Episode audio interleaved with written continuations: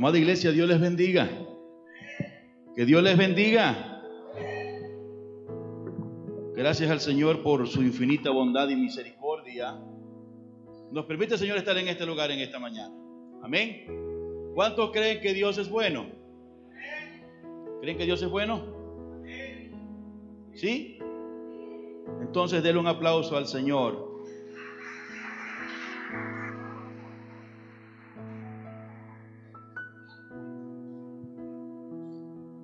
Por favor, vamos a abrir nuestras Biblias en el primer libro de Reyes,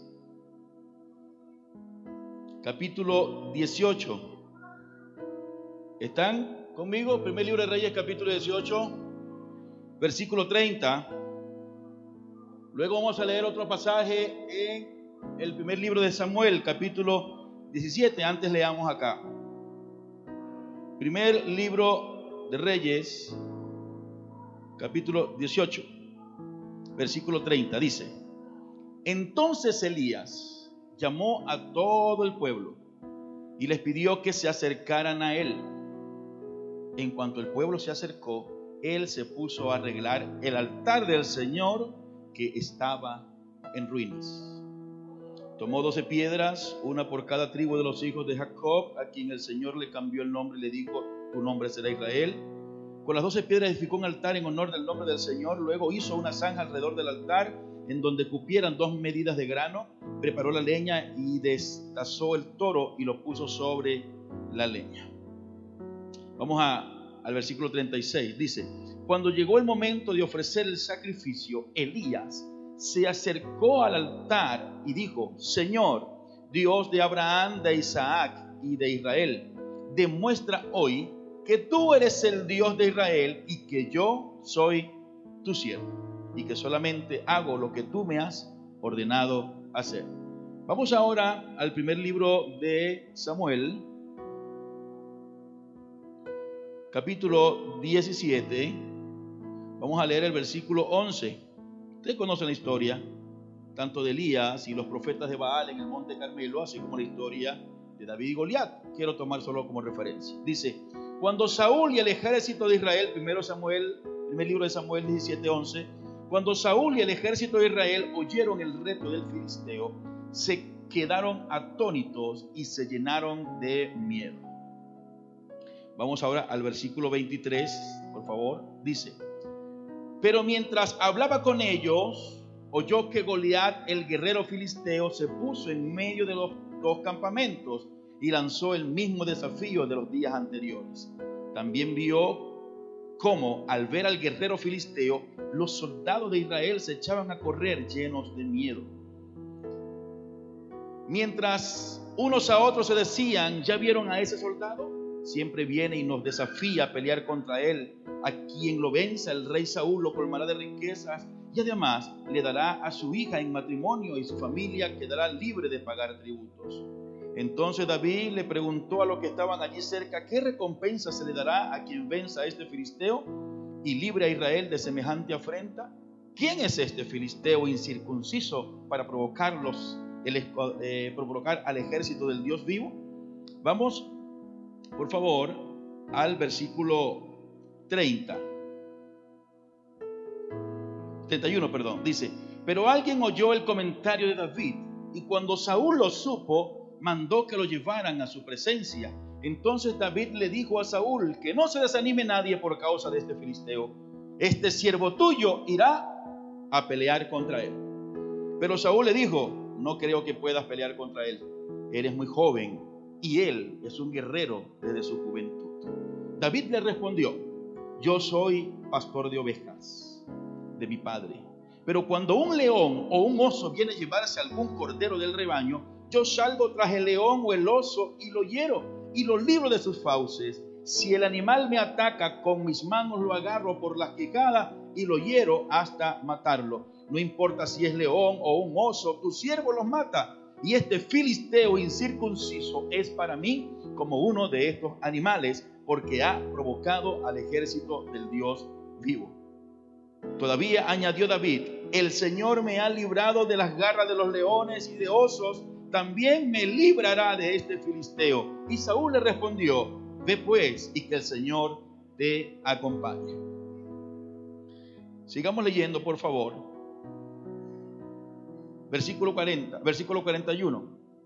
Se encaminó, eh, perdón, y, 40, y tomando el bastón de pastor, escogió del arroyo cinco piedras lisas y las puso en su morral. Luego tomó su onda y fue al encuentro del filisteo, que también se encaminó hacia David, precedido de su escudero.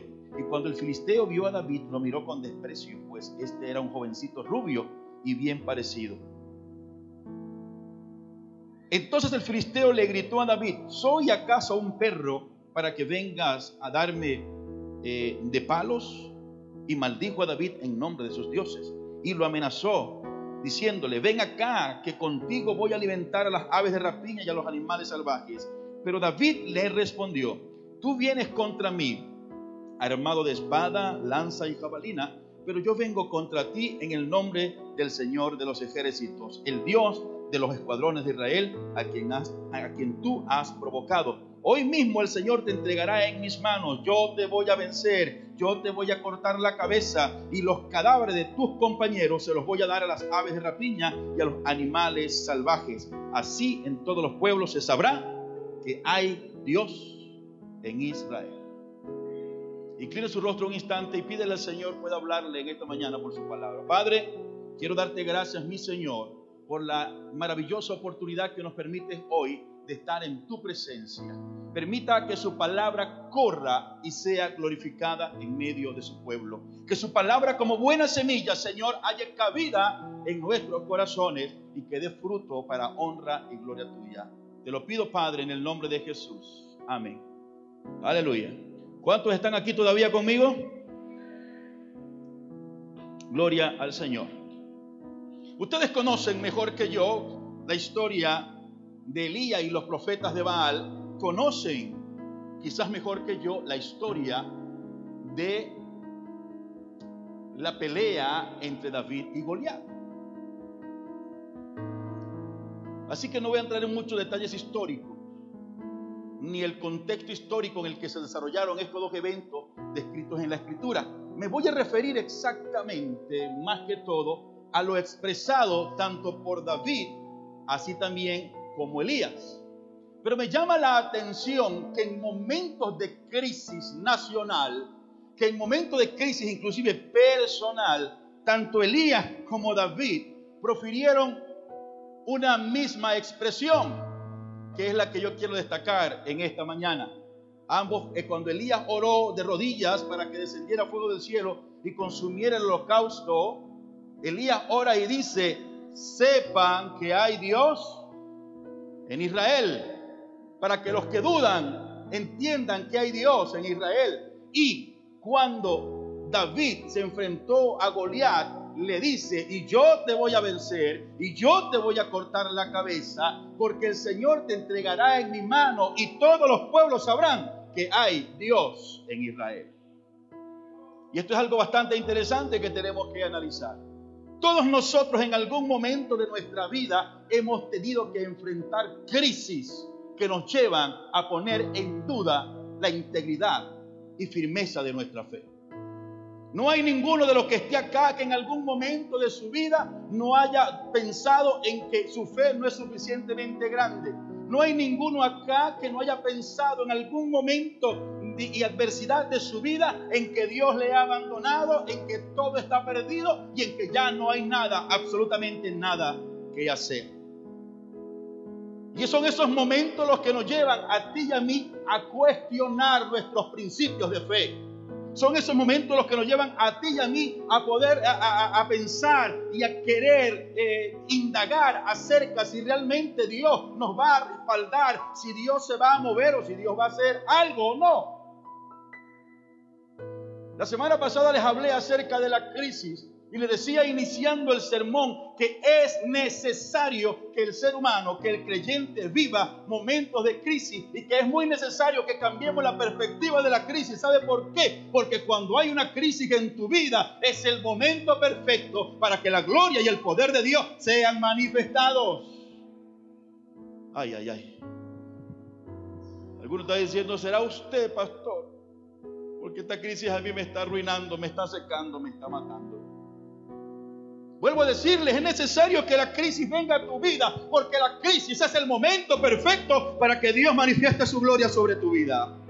Porque la crisis que vive, la circunstancia que vive, que parece imposible de arrostrar y de conquistar, es el momento perfecto para que el Señor derrame su gloria y tú puedas mostrarle al mundo que Dios es real y que le sirve a un Dios que está vivo que tu Dios no está muerto, que tu Dios es real, que no eres una religión más, sino que le sirves a un Dios que está vivo.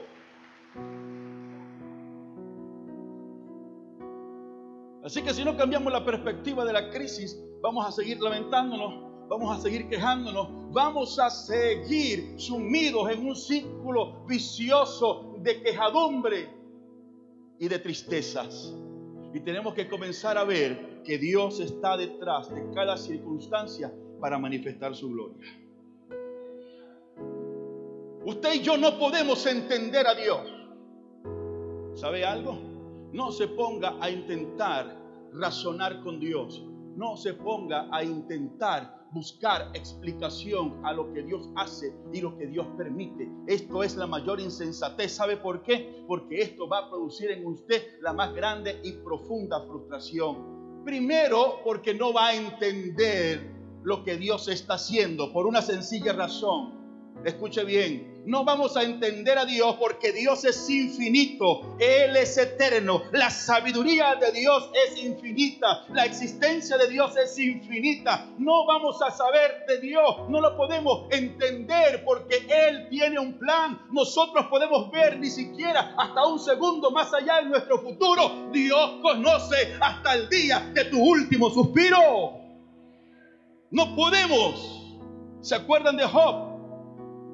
Y su circunstancia, Job decía, Señor, esto es injusto, lo que estoy viviendo y lo que estoy atravesando. Cuando usted ve la interpelación de Job a Dios, y luego en el capítulo 38 de Job, usted ve a Dios respondiendo, en ningún momento Dios se sentó a decirle a Job, mira Job, lo que está sucediendo es que yo estoy permitiendo esto, por esto, por esto, por esto. ¿Te acuerdas de aquello? Sí, también es por esto, por esto y por aquello. Dios no le dio explicaciones a Job, solo demandó de Job absoluta confianza en Dios. Y es lo mismo que Dios está demandando a ti y a mí en este momento. Absoluta confianza en Dios, aunque no entendamos lo que está pasando, aunque sea duro lo que estamos viviendo, aunque sea terrible lo que estamos confrontando, por favor, amada iglesia, confíe en Dios, que Dios está haciendo algo y lo que Dios está haciendo siempre será para bien, porque Dios siempre está pensando con respecto a ti hacer cosas mejores. Job pudo haberse quejado y decirle, Dios, me quitaste el ganado por el cual tanto trabajé. Mis hijos que ya estaban grandes y estaban ayudándome, me los quitaste. Pudo haberse quejado. Pudo haberle dicho, esto me costó mucho, no lo hizo. Y si lo hubiese hecho, escuche bien, seguramente Dios le hubiera dicho, hay cosas mejores que te quiero dar. Hay gente aquí hoy que se está lamentando porque perdió el trabajo, se está lamentando porque tuvo que bajar la Santa María del negocio, se está lamentando porque perdió algo. No te lamentes. Cuando Dios te quita algo es porque quiere darte algo mejor. Cuando Dios te quita algo es porque quiere darte algo mejor. Muchas veces nosotros encontramos en la negatividad de Dios a nuestra petición a un Dios malvado. Encontramos a un Dios que no me ama. Encontramos a un Dios que, ¿por qué me niegas esto, Señor? Porque Dios te dice a ti, escuche bien, que eso quizás es lo que tú quieres, pero no lo que necesitas. Y voy a decir lo que siempre les he dicho, Dios no te va a dar lo que tú quieres, te va a dar lo que necesitas, aunque no lo entiendas. Entonces cada uno de nosotros vive momentos de crisis, dificultades de diferentes índoles, de diferentes formas. Tenemos que atravesarlas, tenemos que vivirlas. Ahora bien, cuando yo, como persona, como ser humano, al frente de la familia, al frente de la iglesia, cuando usted al frente de sus situaciones de vida tiene que vivir una crisis, tiene que meterse en el corazón algo que quiero decirle en esta mañana tiene que meterse en el corazón. Escuche bien, no en la mente porque se le olvida, se le pasa, se distrae con otras cosas. Métela en el corazón que usted es un hijo de Dios y que de esa crisis todos los que ven y se lamentan por usted y todos los que lo ven y dicen, ay pobrecito, ay pobrecita, mire lo que está pasando, qué cosa tan terrible, mire lo que está viviendo, ay pobrecito, todos los que están comentando acerca de eso un día van a decir, ay Dios, y yo quiero servirle al Dios a quien Él le sirve, yo quiero servirle al Dios a quien le está sirviendo, porque vi su aflicción, vi su dolor, no desmayó, confió y ahora Dios lo ha honrado. Ya no puede seguir viviendo su vida solo a expensa de la emocionalidad. Nuestras emociones, dice el libro de Jeremías, engañoso es el corazón más que todas las cosas. ¿Quién lo conocerá? Cuando estamos bien, cuando emocionalmente estamos bien, todo es gloria a Dios, aleluya. Pero cuando viene la adversidad y la circunstancia, entonces nos cuesta decir, gloria a Dios, aleluya. Decirle, Señor, gracias. Porque es fácil darle gracias a Dios cuando vienen cosas buenas, pero también cuando vienen cosas malas. ¿Por qué no darle gracias a Dios? Los seres humanos como seres racionales estamos siempre pensando en lo que tenemos enfrente. Nosotros no analizamos las circunstancias ni de manera espiritual ni de manera objetivamente basado en los principios de la palabra de Dios. Analizamos racionalmente desde nuestra percepción humana desde nuestro concepto humano, desde nuestra idiosincrasia, desde nuestra cultura, y no damos lugar a lo que Dios nos dice a través de su palabra. Óigase bien.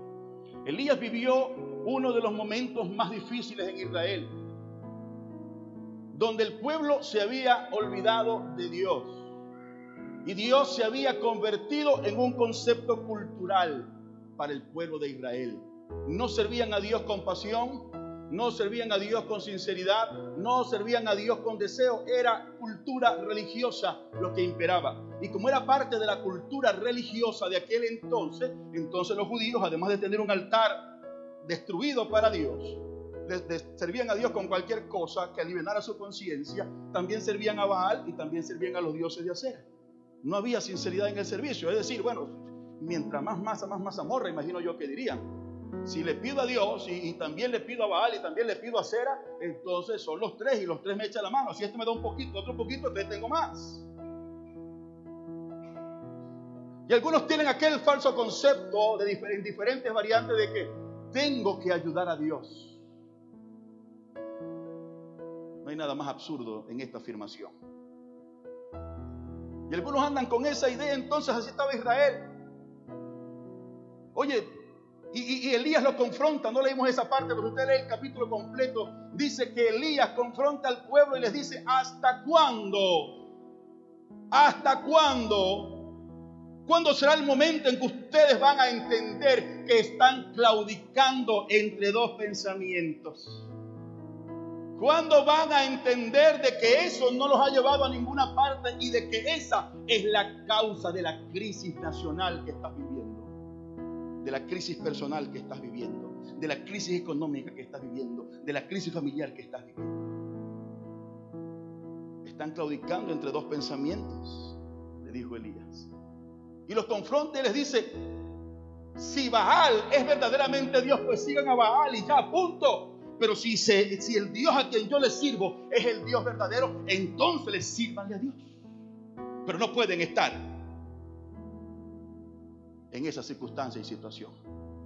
Nosotros tenemos diferentes dioses. Paul Washer decía, famoso escritor cristiano, decía, si la motivación por la cual vas a la iglesia, por la cual vas a un lugar, por la cual dices prestas un servicio a Dios, no es realmente Jesucristo, eres un idólatra. Porque no nos puede mover otra cosa que servirle al Señor. No nos puede mover otra cosa que entregar lo que somos al Señor plenamente confiados en Él. Elías llamó la atención del pueblo por esta circunstancia. Elías le dijo, si Jehová es el Dios, sirvan a Jehová, pero si Baal es el Dios, bueno, sirvan a Baal, no hay problema. Pero no pueden estar así. No pueden seguir así. Y dice, ¿hasta cuándo? Esta expresión la encontramos varias veces en la escritura. Y las que más me llama la atención son dos. Cuando Elías le dice al pueblo, ¿hasta cuándo van a estar así? ¿No están viendo que ustedes quieren ver la manifestación de la gloria de Dios? ¿Quieren ver el poder de Dios? ¿Quieren ver la unción del Señor? ¿Quieren moverse bajo la unción del Espíritu Santo? ¿Quieren ver que las almas se conviertan? ¿Quieren ver milagros de sanidad? ¿Quieren que las cosas sucedan sobrenaturalmente? Pero están claudicando. Israel quería salir del juicio, quería que lloviera, quería que hubiera producción en la tierra, quería que las cosas fueran diferentes, pero no cambiaban su actitud espiritual.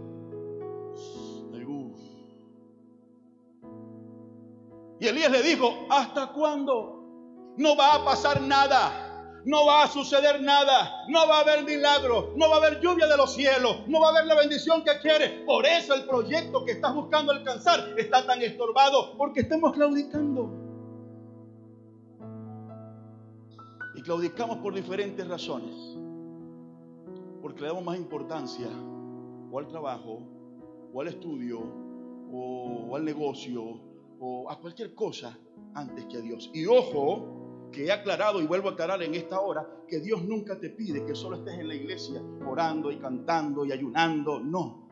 Dios es un Dios que nos creó con plena libertad y le dio al hombre la potestad de poder disfrutar de toda la creación. Por eso cuando Dios terminó toda la creación puso al hombre. No puso al hombre antes para que lo ayudara a hacer la creación.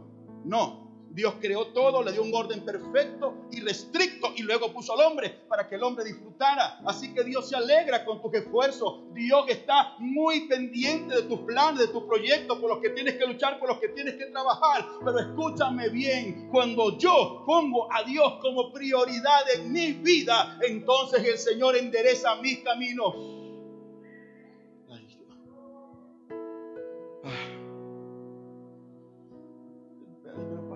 Eso, es tan difícil. Pero sabe usted que tiene 24 horas aquí. Yo no puedo, yo tengo que trabajar. Sí, Dios quiere que trabaje. Dios no quiere que seas un flojo. Es que yo tengo que estudiar y Dios quiere que estudie. Y a mí me gustaría mucho acompañarte en tu graduación, por supuesto que sí. Pastor, es que yo tengo un plan, un proyecto y tengo que luchar por el plan del proyecto. Por supuesto que Dios quiere y yo estoy para apoyarte también en todos los planes y proyectos que tengas. Por supuesto que sí, pero nunca Nunca ha dicho el Señor, escuche bien, que el que luche por tus proyectos, por tus sueños, por tus metas y el que quieras crecer desde todos los órdenes de tu vida va contra aquel principio que lo esencial y primero en nuestras vidas es el Señor. Nunca el Señor ha dicho tal cosa. Y nosotros a veces, amado hermano, escúcheme bien, cuando despierta en la mañana, a veces ni nos acordamos de darle gracias a Dios por el nuevo día que comienza, sino que una vez pensamos, ¿qué voy a hacer hoy? ¿Qué tengo que hacer hoy? Tengo que ir para allá, tengo que venir para acá, tengo que ir. Ay, Dios mío, cuando voy en el camino que se me estrella la cosa, ay, Diosito, ayúdame. ¿O no es así? No me acuerdo de Dios. Pero cuando viene el conflicto, la dificultad, ay, Diosito, ayúdame. Te prometo, Señor, yo voy para la iglesia el domingo, te lo juro, Señor. Yo me voy a portar bien. Desgraciadamente, vivir así es claudicar. Desgraciadamente vivir en esa forma es claudicar y mientras estemos claudicando Dios no va a hacer nada. Usted va a quejarse, usted va a llorar, usted se va a victimizar, usted va a querer que todo el mundo se ocupe de su situación y de su vida y va a querer que Dios abra la ventana de los cielos y envíe constelaciones de ángeles para servirle, pero no va a pasar nada. Hasta que nosotros, escuche bien, entendamos que la prioridad de nuestra vida debe ser el Señor. Cuatro dijeron amén. Y los otros volvieron a decir amén porque les dije que dijeran amén. Es triste, hermano. Y yo quiero confrontarlos hoy. Porque siempre les he dicho, yo no soy el pastor que está buscando tener 200, 500, 1000 personas en este lugar y hacer cuatro o cinco servicios de personas que solo simpaticen con el Evangelio. Yo quiero que la palabra de Dios llegue a su corazón y que usted se comprometa de verdad con el Señor. Esa es la intención y es lo que Dios más anhela. Por eso el Señor dice que nos mandó a ser discípulos, a formarnos. Entonces, escuche bien, no va a suceder nada en tu vida sobrenaturalmente, escucha bien, hasta que dejemos de claudicar. Y yo no puedo decirte ahora, puedo entender claramente la revelación escritural de por qué Israel estaba claudicando y cómo estaba claudicando, pero no sé cuál es la causa de tu claudicación. Ay, pastor, es que usted no vive donde yo vivo. Si usted viviera allá, usted supiera lo que es bueno, ¿verdad? Usted no sabe, pastor, lo que es tener que agarrar, salir a la calle un domingo para ver si consigue un carro, una tacha, una cola o andar a pie para ver si llego a la iglesia. Eso desanima. Ah, y usted no sabe, pastor, lo que es aguantar hambre como yo he aguantado. Usted no sabe, pastor, lo que es abrir la nevera y poder ver la nevera nada más un, poquito de arroz y unos pocos de plátanos nada más para comer con mantequilla. Usted no sabe lo que es eso, usted está muy bien. Les voy a echar un cuento. Para los que dicen que los pastores estamos bien y que nosotros hacemos circunstancias y dificultades y que todo es muy fácil y que es muy fácil arengar al pueblo desde el altar porque todo está muy bien. Escuche bien, yo creo que ninguno de los que está acá ha atravesado tantas dificultades como su siervo. Ninguno. Yo no me gradué en la universidad, escuche bien, teniendo todo fácil, que mi papá y mamá le dieron todo. Hicieron por mí lo que pudieron y les agradezco mucho. Pero tuve que trabajar Tuve que levantarme de madrugada para ir a trabajar y salir con las manos callosas y golpeadas para irme a la universidad a estudiar, a escribir. Y tuve que hacer trabajos, diferentes trabajos para ir a la universidad. Cuando comenzamos en la iglesia, escuche bien, para ir a veces a los cultos, caminamos más de una hora para ir a hacer un culto en una calle, sin miedo para atrás, una hora y media para ir, una hora y media para venir. Y no habían taxi, no había nada, y a veces llovía, y allí íbamos con alegría. Porque cuando algo nos llama la atención y nos interesa, nos movemos. Cuando algo está en segundo plano, ah, no importa mucho. Yo tengo la responsabilidad hoy de hablarles como Elías, porque estoy consciente de la revelación de la escritura que dice que hasta que el pueblo no dejó de claudicar, el Señor no manifestó su gloria. Y hay algo interesante aquí, que la manifestación de la gloria de Dios en aquí que el fuego que descendió y consumió el holocausto no convirtió a Israel. Pero ¿cómo así no lo convirtió? Un ratico nada más. Fue un momento emocional. Descendió fuego del cielo, la gente dijo, Jehová es el Dios, y gritaban, viva, Jehová es el Dios. Pero después se le pasó la emoción. Después se le pasó la emoción. El proceso era para el profeta. Está entendiendo? Me voy a explicar de otra manera. A veces Dios va a manifestar su gloria de manera sobrenatural en tu crisis. Escuche bien.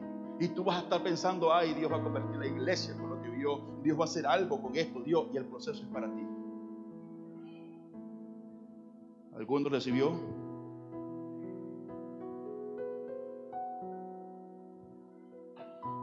Los seres humanos somos emocionales somos tan emocionales y hemos puesto tanta emocionalidad en nuestra comunión con Dios que nos olvidamos de la fidelidad de Dios. Cambiamos fidelidad de la palabra de Dios por nuestra emocionalidad. Y no hay nada más variable que las emociones humanas. Son una montaña rusa. Los seres humanos son una montaña rusa de emociones. Usted está tranquilo, está chévere, está riendo, está compartiendo con alguien, jugándose con alguien. De repente alguien dijo algo que no le gustó, que no le pareció. Usted está aprensivo y de una vez cambia de actitud. Pasó de estar eufóricamente alegre a estar engrinchadamente, permítame el término, molesto por una expresión, por un gesto, por una palabra. Igual pasa en la iglesia. Usted viene muy contento, muy alegre, creyendo que el pastor le va a poner las manos ungidas y le pone un corriente 220 en la espalda para sentir la unción de Dios y el pastor viene a decirme por la Biblia que tengo que dejar de claudicar. ¿Quién se cree? El culto estaba bueno hasta que pasó el pastor hubiese seguido solo con las alabanzas, ahí me hubiese quedado. No importa. Yo le voy a decir a usted lo que usted necesita escuchar porque lo amo. Escuche bien. Cuando la gloria del Señor se manifiesta en tu vida, tiene un solo propósito. ¿Es para qué, pastor? Para que yo crezca, para que, para que yo pueda saber que soy oh, el Hijo de Dios la gloria del Señor se manifiesta en tu vida por una razón esencial. Hay una conexa y Elías lo dice, pero la razón esencial es la que Elías proclama y la que David repite cuando se enfrenta a Goliat. Es para que la gente sepa de que hay un Dios. Es para que la gente sepa de que tú no le sirves a un Dios muerto. Que no importa lo que digan los, políticos, lo que digan los sociólogos, lo que digan los, los, los, estudiosos de la conducta y de la mente humana, que estar en una iglesia es ser sectario, es una religión más, que tú eres un cristiano más, parte de un grupo religioso más. No importa lo que diga el grupo LGBT, más, QRSZ, todo el abecedario, no importa lo que digan, escuche bien, tú no eres un religioso más, Tú eres un hijo del Dios, del que creó los cielos y la tierra, del que hizo el universo y es un Dios que está vivo. Aleluya. Hace muchos años un misionero nuestro fue a un lugar del estado Trujillo donde no querían a los cristianos evangélicos. Era tan terrible su situación. Dios lo movió allí con su esposa y con su hijo era tan terrible la situación, escuche bien, que cuando él llegó y comenzó a predicar, el sacerdote, el del pueblo, soliviantó los ánimos e iban a golpearlo, a linchar una noche y tuvo que intervenir la policía. A una semana de haber llegado se le acabaron los insumos que había traído con él. Iba a las bodegas a comprar y saludaba y no respondían el saludo. Pedía, por favor, véndame un aceite. No hay. Señor, pero y ese no le voy a vender. Cualquier cosa, ninguna bodega, ningún servicio, nadie. El cura mandó a quitarle la luz. Fueron y le quitaron el cable la luz y todo. Estaban pendientes de que no se reconectara. Iba y metía reclamos, nadie le hacía caso. Le quitaron el agua. Desde afuera abrieron una fosa y rompieron el tubo y taparon el tubo para que no tuviera agua. La situación se sostuvo por un mes terrible. La esposa ya cansada, emocionalmente alterada, golpeada por la situación que estaba viviendo, le dijo un día, ya no aguanto más, Dios nos envió para acá, pero yo no puedo soportar esto, esto es muy terrible, el menosprecio, el desprecio, la agresión constante de esta gente contra nosotros. Ya no la soporto más. Eso sucedió cuando le cortaron el agua. Se para mañana no tenían agua y se dieron cuenta de que le habían quitado el agua. Y la mujer colapsó y él por un instante cuenta, dice, yo también en un momento dudé, en un momento dije, Señor, me tengo que ir, no aguanto, es mi familia, es mi vida. Y cuando estaba a punto de sucumbir a ese sentir y a ese pensamiento, algo dentro de mí me movió y me movió a pensar y a creer que el Dios a quien yo le sirvo es el creador de los cielos y la tierra, que no está muerto, que está vivo y que Él es mi Dios y yo soy su hijo. Se volteó y miró a su esposa con mucho respeto y le dijo, mujer, Vivimos frente al camino que da al cementerio. Te pregunto algo desde que estamos aquí. ¿Cuántos has visto pasar?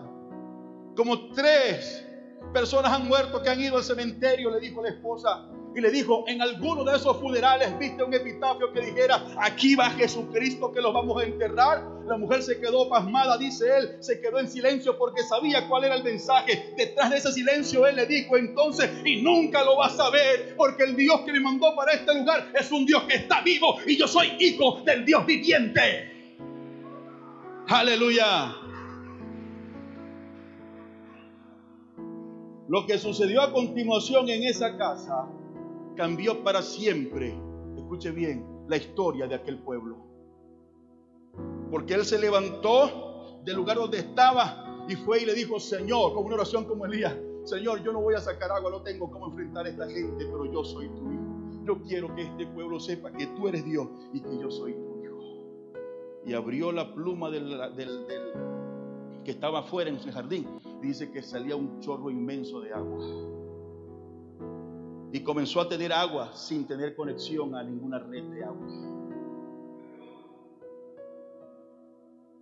La gente no le paró a esto.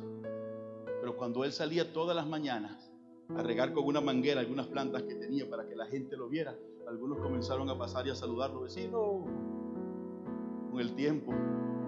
No era porque querían saludarlo, era porque querían, ¿y esa agua? Hasta le preguntaron un día que el mire vecino, yo estoy inquietado porque ¿de dónde agua? ¿Hizo un puntillo, hizo algo? No. No puede ser, usted no tiene agua. Yo no sé cómo, yo abrí la pluma y ahí está el agua. ¿Y cómo es posible? Entonces le dijo, ¿sabe por qué es posible? Porque yo soy hijo del Dios viviente, el que hace todas las cosas. Y la gente comenzó a decir, cállense, porque ahí está pasando algo raro y espanto comenzó a caer en aquel pueblo. Y la gente decía, eh, no se metan con el hermano porque hay algo raro que está pasando. A ese hombre le quitamos el agua y, en la casa hay agua. Ese tiene algo raro. Y lo peor del caso fue que sin tener conexión eléctrica veía televisor, prendía las luces y escuchaba música. Eso terminó por quebrar a la gente. Un día se levantó en la mañana y se dio cuenta de que los bombillos estaban encendidos. Y salió para afuera a ver si alguien le había conectado y no tenía ningún cable puesto, ninguna red eléctrica, no tenía planta, no tenía nada, pero las luces estaban encendidas.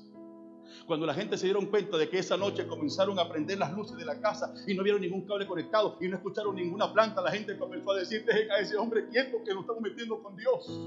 Y hasta el cura tuvo que meterse en silencio, escuche bien y decir, dejen a ese hombre quieto, no se metan con él, no estamos metiendo con algo más grande que nosotros. ¿Sabes por qué? Porque era un hombre que había creído y obedecido al Señor. Y esa crisis lo llevó a manifestar la gloria de Dios para que ese pueblo reconociera que hay un Dios que está vivo. Que no importa lo que diga la filosofía, no importa lo que diga la ciencia, no importa lo que diga los científicos, el Dios a quien yo le sirvo está vivo y es poderoso. Y yo soy su hijo y yo soy su siervo. Aleluya. Así que muchas veces vas, a llevar, la crisis te va a llevar a cuestionar tu posición y tu identidad como hijo de Dios. Señor, será que yo soy tu hijo, pero es que no soy el mejor. No importa que no seas el mejor. Escucha bien, tú eres hijo de Dios. Y Dios siempre va a manifestar su gloria en tu favor. Para que el mundo pueda saber que hay un Dios que es real y que está vivo y que tú eres siervo del Señor. ¿Con cuánta gente usted se ha enfrentado en un argumento ideológico para tratar de, de defender su fe? ¿Cuántas veces? Muchas veces hemos tenido que hacerlo en diferentes escenarios, en diferentes momentos. Los que nos atrevemos algunas veces, porque hay gente que va en una buceta o está en un lugar y empiezan a hablar mal de la iglesia y de la fe y del Señor y nos hacemos los locos. Esos necios, déjenlo, no digan nada, no, no, no hacemos porque no, no queremos meter en problemas. A mí me han llamado necio, me han llamado absurdo, me han dicho ridículo, me han dicho loco, fanático, eh, cualquier calificativo y epíteto que usted puede imaginarse me lo han dicho a mí cuando he tenido que defender la fe del Evangelio. Pero no hay nada más poderoso que defienda la fe del Evangelio. Escuche bien, que la manifestación del poder de Dios. No hay nada más maravilloso que defenda la fe del Evangelio. Escuche bien, que la manifestación de la gloria de Dios. Pero ¿cómo hacemos nosotros para que la gloria de Dios se manifieste? ¿Qué tiene que suceder? ¿Qué tiene que pasar en nuestras vidas para que la gloria de Dios se manifieste? Y aquí voy, escuche bien, a decirles algo interesante que quiero que se aprenda. Lo primero que tiene que existir para que la gloria de Dios se manifieste, escuche bien, es la circunstancia que permita que la gloria de Dios se manifieste. Te explico de otra manera. Dios no va a manifestar su gloria sanándote si no estás enfermo. ¿Alguno me está entendiendo? Dios no va a manifestar su gloria proveyéndote si no tienes necesidad cómo se manifestó la gloria del Señor en el desierto para con el pueblo de Israel en cada dificultad y en cada necesidad. Cómo Dios va a salir a defenderte si los enemigos no se meten contra ti. ¿Alguno me está entendiendo? Ay, Dios mío, yo me quiero ir, pastor, ore por mí, que quiero vender esta casa, me dijo hace muchos años una hermana en Barquisimeto. Tenía buena posición económica. Tenía un buen estatus económico. Dijo, ay, pastor, yo no aguanto. Dios santo, mire, estaba tranquilo este sector, esta calle era tan tranquila. Era un paraíso vivir por este lado. ¿Y cuál es el problema? Ay, pastor, el problema está en dos cosas. Que algunos vecinos se fueron, vendieron las casas. Uno convirtió la casa, le dieron licencia para vender licores. Ahora la casa es un botiquín de venta de licores. Y, y el otro que se mudó para el frente es santero, es brujo, con respeto a las religiones. Así que yo me quiero mudar, yo me quiero mudar, yo me quiero ir, para que el Señor me ponga un comprador, para, que me compre la casa y me voy para otro lugar. Y yo le dije a la hermana, ¿por qué te tienes que ir? ¿Quién estuvo allí primero? Pues yo, que se vayan ellos. ¿Alguno me está entendiendo? Hay gente que le dice, Señor, ¿por qué estoy aquí en este lugar, esta cosa tan terrible? ¿Por qué me trajiste aquí? Porque ese lugar estaba en tinieblas y Dios necesita a alguien que traiga luz a ese lugar.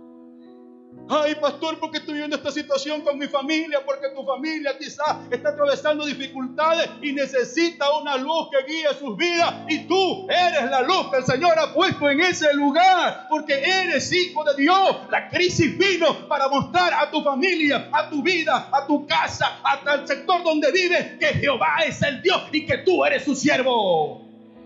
Aplauda Señor.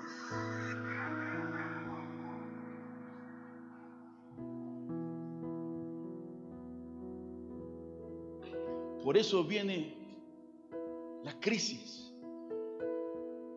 Dice la escritura que en tiempos de Eliseo habían hordas bárbaras que iban a ciertos lugares, asaltaban de manera intempestuosa ciertos lugares, sobre todo los lugares más desprotegidos, eh, eh, en los límites fronterizos de los pueblos.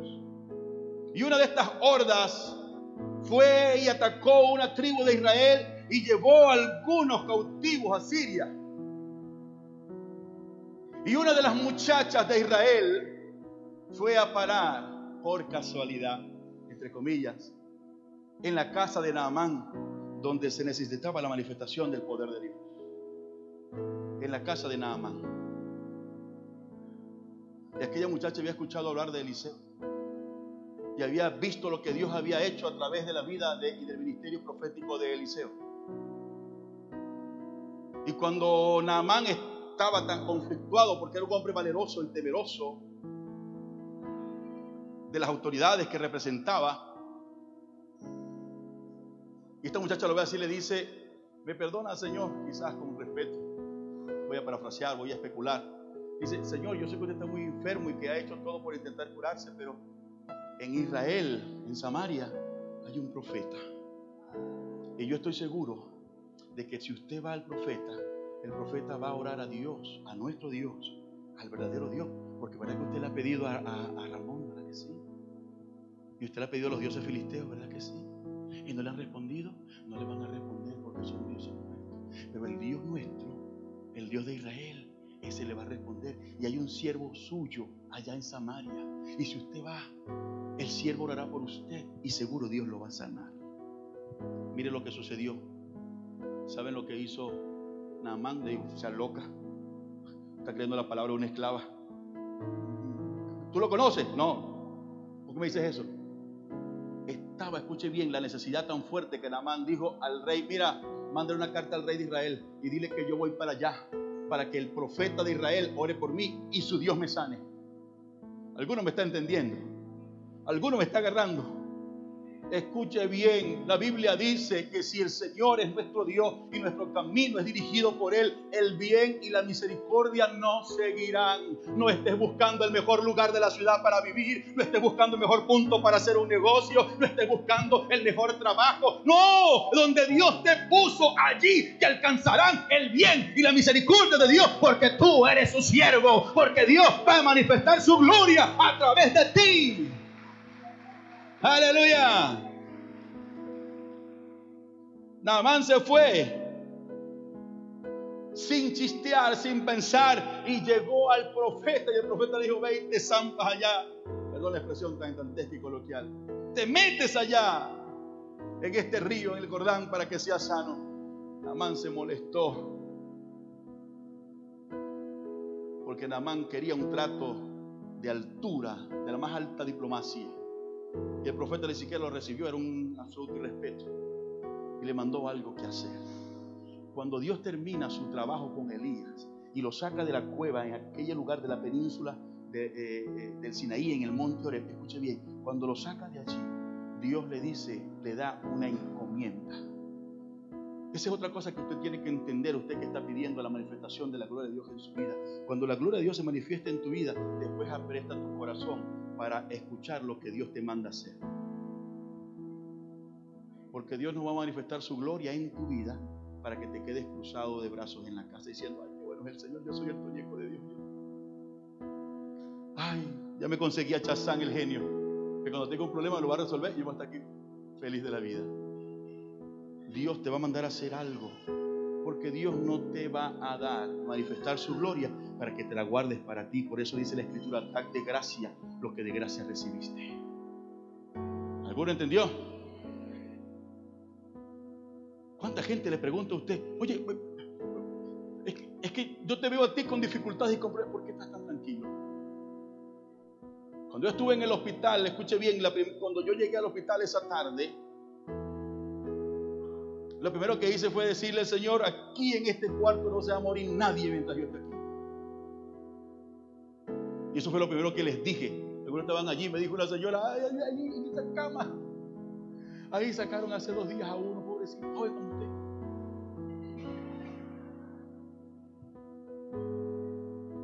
Y se veía mejor que usted, ¿sabe? Esa es noticia que me dieron. Yo le dije, mientras yo esté aquí no se va a morir nadie. Eso no lo, hizo, no usted, mi hijo, sí, pero Dios que está conmigo, sí.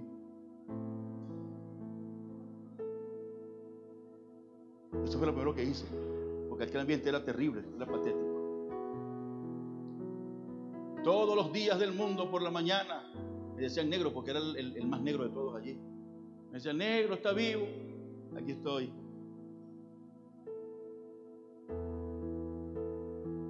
Cuando entré en crisis, que literalmente tuve que abandonarme en las manos del Señor para morir, el día en que Dios me levanta en la madrugada, escuche bien iglesia, como a las 10 de la noche yo estaba rendido ese día jueves por la noche. Ya sabía que el día siguiente, el cambio de turno, iban a intubarme porque iba a la unidad de cuidados intensivos. Hasta hace poco atrás me entero de la estadística porque el médico, un médico me lo dice. Me dice, nosotros sabemos estadísticamente que el que de, de, me dijo, aquí en San Cristóbal, todo lo que han intubado, solo uno se ha recuperado.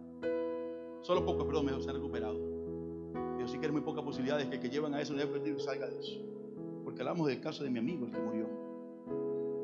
Esa mañana cuando el Señor me levanta y amanece, escuche bien, una señora que estaba eh, tres camas diagonales donde estaba la mía, me ve sentado y yo estaba orando al Señor dándole gracias a Dios. Y yo me dice, oiga, negro, negro, ¿qué le pasa? Yo no le respondía, estaba agradeciéndole al Señor, porque estaba sollozando. Negro, ¿qué le pasa? Enfermera, se está muriendo el negro. Y yo me levanto, no, no, no. Me levanté y fui a donde estaba ella, estoy bien. Negro, ¿qué le pasa? Negro, ¿qué tiene? ¿En serio está bien, negro? Estoy bien. Ayudé a cambiar el humidificador, le cambié al otro, hablé con todos y decía, ¿el negro está bien? ¿Seguro que está bien? Sí. Me dijo entonces, ya como a las nueve de la mañana, cuando vieron andar y desandar en ese cuarto, me dijeron, negro, Dios es grande, porque yo lo vi a usted morir. Dios es grande, Dios es grande. Y después en la tarde comenzaron a decir, negro, que yo quiero, le decían al yo quiero que me inyecten lo que le inyectaron al negro para que salga de ahí. Entonces me la acerqué y le dije, confía en Dios, Dios te va a sacar de aquí, es lo único que tienes que hacer. La gloria del Señor se manifiesta en tu vida para que otros puedan ver a través de ti la grandeza del Señor. Eso quiero que lo entiendas, pero no puedes callártelo, no puedes guardarlo solo para ti, tienes que testificarlo, tienes que decirlo. Que la gente sepa lo que Dios está haciendo contigo y por ti. Cuando tú vayas a orar por alguien, ve y dile, yo voy a orar por ti porque Dios va a hacer algo contigo y con tu vida. Yo voy a orar por ti porque el Dios a quien yo le sirvo que está vivo es el único que puede cambiarte. Yo lo voy a hacer para que cuando el cambio venga y la gloria de Dios se manifieste, ellos puedan dar gloria al Señor y no darle la gloria a otra persona. Siempre vas a encontrar al enemigo diciéndote exactamente lo contrario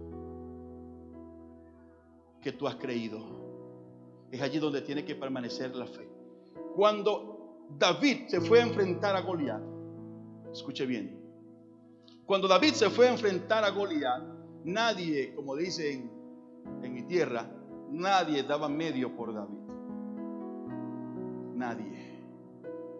Pero cuando David llega, me llama poderosamente la atención, la declaración de David. Cuando David llega, llega precisamente en el, a saber de sus hermanos, precisamente en el momento en que Goliat salía a insultar y a maldecir a Israel.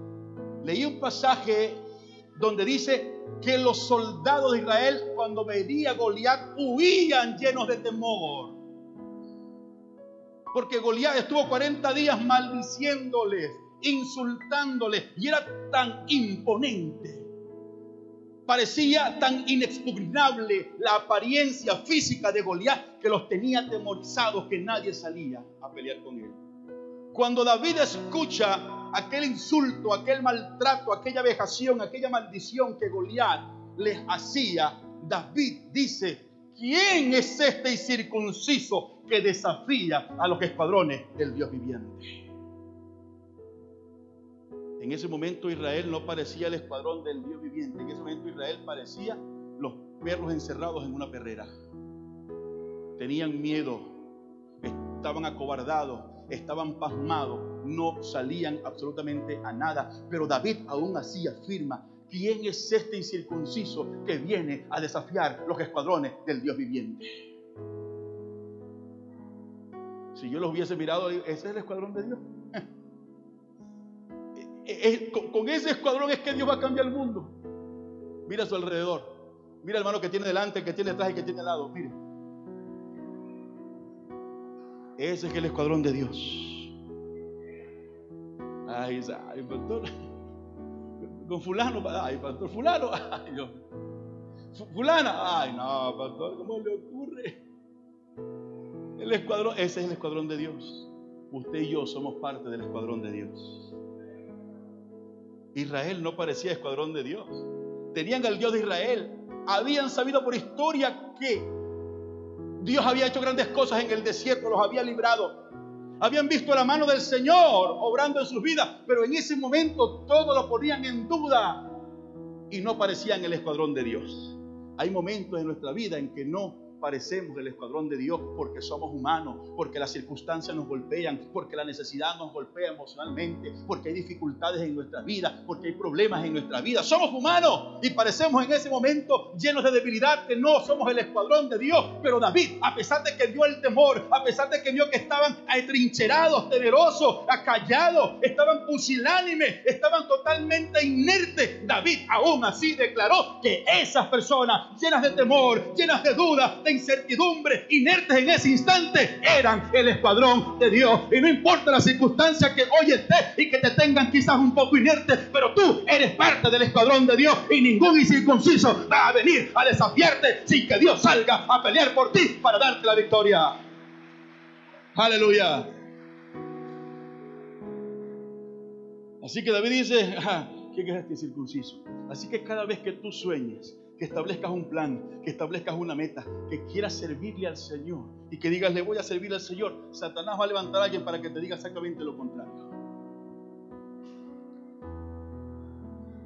Se escuchó entre la gente de Israel, los que estaban allí, aún entre sus hermanos que lo cuestionaron, se escuchó, escuche bien, decir, hey, aquí hay un loco que dice que va a pelear con Goliat. Eso sí es verdad que es loco. ¿Quién es? Será fulano el de la esquina, el grandote, el papiadote. Será fulano aquel que, pelea bien con la espada. Aquel que, es luchador. Que, ¿Quién es? Digan, tiene que ser alguien fornido. Tiene que ser alguien que... No, chico, ¿quién es? Mira aquel, aquel muchacho. ¿Cuál? Aquel que vaya, aquel cifrino que vaya. Porque así describe la Biblia a David. Dice que lo menospreciaron porque era, ¿cómo? De hermosos ojos, joven y de buen parecer. Y yo me pregunto siempre que leo este pasaje, ¿es que los que somos jóvenes, hermosos, de buen parecer, no tenemos derecho a ser usados por Dios? ¿Por qué se ríen? Es verdad. Lo menospreciaron, no tenía apariencia, no parecía un guerrero, no parecía el que Dios iba a utilizar para librar a Israel de lo propio, no parecía. ¿Cuántas veces tú hablas con Dios? Hablas con alguien a quien le tienes confianza. Hablas con alguien de la iglesia, le cuentas tu sueño, le cuentas tu proyecto, le cuentas tu deseo, le dices, vamos a cambiar el misterio, vamos a transformar la iglesia, vamos a hacer esto y vamos a hacer aquello. Y, te miran así como que, contigo. Tú, mm, vamos a esperar que venga otro quizás, pero tú no tienes ese porte. Tú no pareces ser a quien Dios va a utilizar para hacer esos cambios, esas cosas que necesita. Tú no pareces ser esa persona. ¿Qué hay que hacer ante esto? ¿Desanimarse? Pastores, que yo quería, pero les conté a algunos mi visión, mi deseo, mi proyecto, y me dijeron que yo no era. Eso me tiene desanimado. David no se desanimó por la crítica de sus hermanos, por la crítica de los generales, por la crítica de otros soldados, sino que cuando el rey le dijo, mire, que, me escuché por ahí que hay uno que quiere pelear, le dijeron a Saúl, Saúl, rey, por ahí hay uno que quiere pelear, pero ese no te lo recomiendo. Pero ¿quién es? Yo quiero conocerlo. Cuando David lo vio, él le dijo, yo voy a pelear. Le dijo, escuche bien lo que le dijo David. Rey, quédese tranquilo. Deje la desesperación, deje la angustia, porque yo soy el que va a pelear con Goliat. ¿Y qué le dijo Saúl? Ay muchacho, gracias Señor, gracias, respondiste la súplica, levantaste un varón para que viniera a pelear con Goliat. ¿Qué le dijo Saúl? Le dijo, mm, mm, yo no creo que tú seas el que nos va a dar la victoria. Le dice, le expresa, no creo en ti. Le dice, no creo que seas tú el instrumento de Dios. No creo que seas tú el que Dios va a usar. Ah, ah, no lo creo. ¿Y sabes qué le dijo David?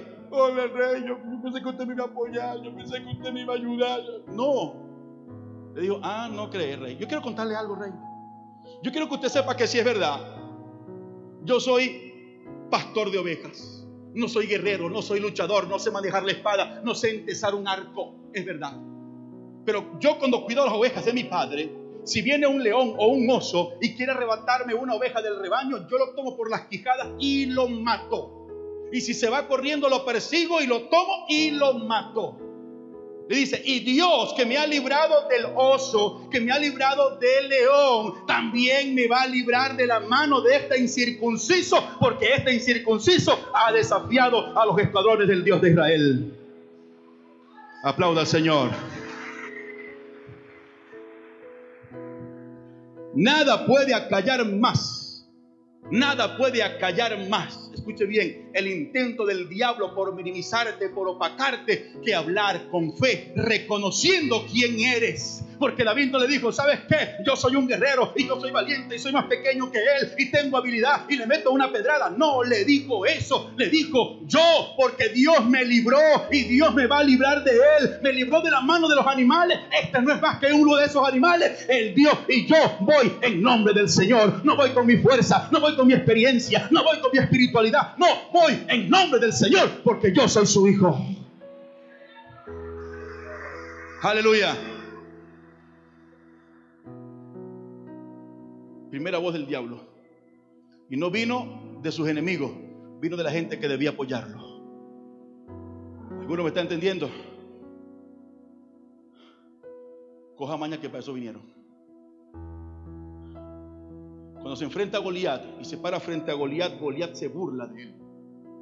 Y le dice, porque Goliat dice que lo vio un muchacho y se burla y le di, y porque él agarró solo unas piedras del arroyo y, y agarró, las metió en su saco pastoril, agarró su onda y su callado y se fue a enfrentarse con Goliat, que tenía una lanza más grande que él, que tenía una cota de malla que no le entraba pero ni poquito, que tenía un yelmo fuerte, de bastante peso, grueso. Así que era virtualmente imposible de vencer a Goliat. Y se fue con un palo y con unas piedras. Y Goliat se de él y le dice, tú vienes a mí con palos y con piedras. Yo soy un perro chico que me quieres matar con palos y piedras. Y se burló, lo menospreció, dice otra versión de la escritura. Goliat estaba tan seguro y confiado de que lo iba a matar. Escuche bien, que lo maldijo por su Dios y le dijo, yo contigo, con tu carne, voy a alimentar a las aves de rapiña en este campo. Y vuelve David confiado y seguro, escuche bien, en que Dios lo había enviado a declarar una palabra que determinaba y afianzaba su identidad. Le dijo, tú vienes conmigo con las armas, con tu espada, con tu jabalina, con la experiencia militar. Vienes conmigo con todo eso. Y ciertamente es de considerar. Pero ¿sabes qué? Yo no vengo a ti con mis fuerzas. Yo no vengo a ti con mi experiencia. Yo no vengo a ti con la sabiduría humana que he alcanzado. Yo vengo a ti en nombre de Jehová, Dios de los ejércitos. Y Jehová te entregará hoy en mi mano y yo te voy a vencer, pero te voy a vencer porque Jehová te entregará en mi mano. ¿Alguno entendió? Aplauda al Señor. Así que el diablo siempre va a levantar gente a tu alrededor para desanimarte, para hacerte dudar de lo que eres, para hacerte dudar te van a cuestionar, te van a criticar, te van a señalar, te van a juzgar, van a murmurar de ti. ¿Qué sé yo cuántas cosas van a hacer en tu contra? Por favor, nunca dude que eres el instrumento de Dios para que su gloria sea derramada y sea manifestada. No importa cuántas debilidades tenga, eres el instrumento de Dios, eres el llamado de Dios, eres a quien Dios llamó para manifestar su gloria y su poder en esta tierra, en tu casa y en tu familia, donde quiera que estés. Si voy a aplaudir, aplauda con fuerza al Señor. Pero hay algo que tienes que entender. Escucha bien. Y tienes que entender de que Dios necesita tu determinación. Tu determinación. Si David ha cavilado y le dice, cuando Saúl le dijo, es que no creo en ti, David. No creo que tú puedas, mira tu apariencia, mira ese hombre, chico, tú no vas a poder ganarle. Se debe decir yo, el rey, será, chico, será que tú ves que no tengo chance. ¿Qué dices tú? ¿Qué piensas tú? Si David hubiese escuchado la opinión de Saúl y de los otros militares, no hubiese enfrentado a Goliat.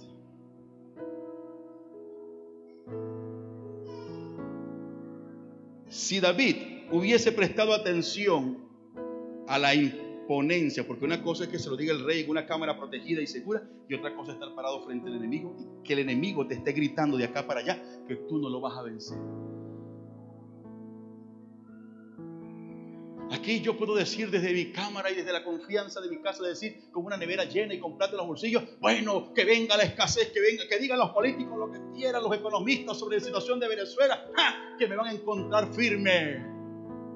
Una cosa es eso, estar en la protección con seguridad y otra cosa es estar frente al problema y que el problema te grite y te diga que te va a destrozar, que no vas a poder superarlo. Me estoy haciendo entender, alegóricamente. ¿Usted me está entendiendo? Son dos cosas muy diferentes. Una cosa diferente es decir, yo confío en Dios, Jehová es mi sanador. Ah, el poder de Dios, Dios ha hecho milagros y que venga la enfermedad, que venga lo que venga, Dios me va a sanar. Y otra cosa que estar postrado en una cama a punto de perder la vida, enfrentando el problema. Es allí donde se necesita al hombre y la mujer que está seguro de lo que Dios le ha llamado. Es allí donde se necesita la determinación tuya y mía para ser instrumentos de Dios. David ni escuchó al rey, ni la opinión del rey, ni la opinión de los hermanos, ni la opinión de los demás. David no escuchó, no escuchó, no prestó atención, mejor dicho, a lo que Goliat, su enemigo, le decía. No prestó atención. David confió en el Señor y declaró su batalla para pelearla en el nombre del Señor. Usted me está entendiendo. Nunca pelee sus batallas sin la ordenanza de Dios, sin la presencia de Dios. Va a fracasar, va a perder. El diablo te va a dar con hasta con el tobo. Pelea siempre tus batallas bajo la dirección de Dios y en el nombre del Señor. No con tu fuerza, no con tu experiencia, en el nombre del Señor. Ya deje la arrogancia. Ya dejemos la, altivez de creer que porque tengo tantos años en el Señor, de creer que, que, porque me las sé todas, de creer que porque soy mejor, porque estudio más la Biblia, porque oro más, porque tengo más años en la iglesia, ya eso es suficiente. No, nunca es suficiente. Cada día de tu vida tienes que renovarte en el espíritu de tu mente y cada día de tu vida tienes que comenzar a ser cristiano de nuevo y a vivir para Dios de nuevo. ¿Usted cree que si el ataque del diablo va a venir ahora y le va a decir, ay, yo antes ayunaba mucho? Yo, oh, mira, mira, mira, mira, mira, Satanás. Esa enfermedad que tú me traes aquí, esa dificultad que tú me traes, no me va a hacer nada porque yo, yo antes ayunaba mucho, oraba mucho, evangelizaba mucho. ¿Va a servir tu experiencia pasada? No va a servir de nada. De nada. La experiencia pasada lo único que va a servir es para que tú y yo tengamos un acto de humildad delante de Dios y decirle, Señor, en el pasado viví momentos de crisis, momentos de dificultad y estando en la crisis, estando en la dificultad, confié en ti y tú me libraste. Hoy, en este día, tengo una crisis, tengo una necesidad, tengo una dificultad. Vuelvo a confiar en ti y en tu fidelidad para que tú me libres y a tu nombre se da toda la gloria. Esa es la actitud diaria del creyente. Aleluya. No puede ser otra. Pero no presta atención lo que el diablo diga. El diablo siempre va a decir lo que quiera. Con tal de amedrentarte, con tal de decirte que no puedes. Confía exactamente en lo que Dios, en lo que Dios quiere hacer y está haciendo contigo. Confía en Dios. Deja que los demás piensen lo que quieran. Deja que los demás digan lo que quieran. Deja que los demás asuman lo que quieran tú sigues sirviéndole al Señor. Que cuando Dios manifiesta su gloria a través de tu vida, los que dijeron de ti cualquier cosa van a tener que callarse. Y van a tener que reconocer que tú eres un siervo del Señor. No pelees tus batallas, déjasela a Dios. No guerrees con tus fuerzas. En el libro de Zacarías, el Señor de una profecía le dice, hablando a Israel de la futura restauración de Israel, le dice, no es con espada, ni es con fuerza, sino con mi espíritu, ha dicho Jehová de los ejércitos.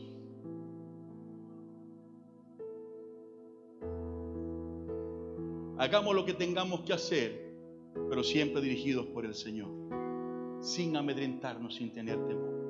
Lo último que quiero decirle, y con esto quiero culminar, escuche bien, es que nosotros necesitamos más que nada entender un principio cardinal de la escritura. ¿Sí?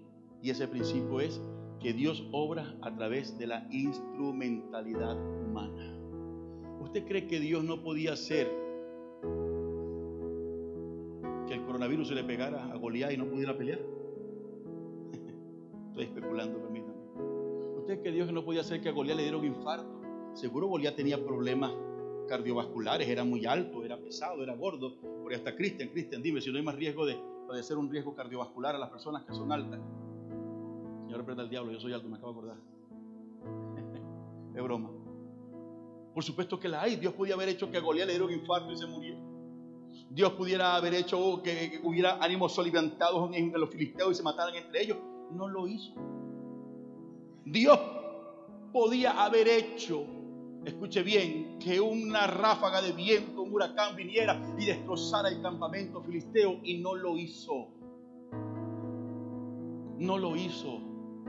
Dios, escuche bien, esperó que un hombre se levantara de en medio de la inercia y el temor que había en el pueblo para decirle, yo soy el instrumento de Dios y yo creo en el Señor. Aunque otros no crean en mí, aunque otros me señalen, aunque otros me critiquen, yo creo que soy el instrumento de Dios y Dios me va a utilizar a mí para la gloria y honra de su nombre. Dígame. Diga, Dios me va a utilizar a mí para cambiar mi casa. Dios me va a utilizar a mí para transformar mi familia. Dios me va a usar a mí para que la realidad de Venezuela sea cambiada. Dios me va a usar a mí porque Dios obra a través de la instrumentalidad humana. Tú y yo somos los ojos, los pies y la mano de Dios en esta tierra. Señor, convierte al vecino, transforma a fulano, cámbialo, manifiesta tu gloria. Haga usted porque Dios quiere manifestarse a través de tu vida. Señor, yo te pido que sanes a fulano, que manifiestes tu gloria, que vaya, vaya usted y ore por él. ¿Alguno me está entendiendo? Ay, usted ya hable del Señor. Dios tiene que cambiar las estructuras sociales del país. Vamos nosotros a ir con el mensaje de esperanza y de fe a cambiar las estructuras sociales del país. Ay, no podemos transformar y cambiar la necesidad de las personas, pero sí podemos llevar una palabra de esperanza para que la gente cambie y confíe en Dios. Para que la gente cambie y tema a Dios. Sepa usted que usted es el instrumento de Dios para este tiempo y para este lugar. No siga rehusando el llamado de Dios. Póngase de pie.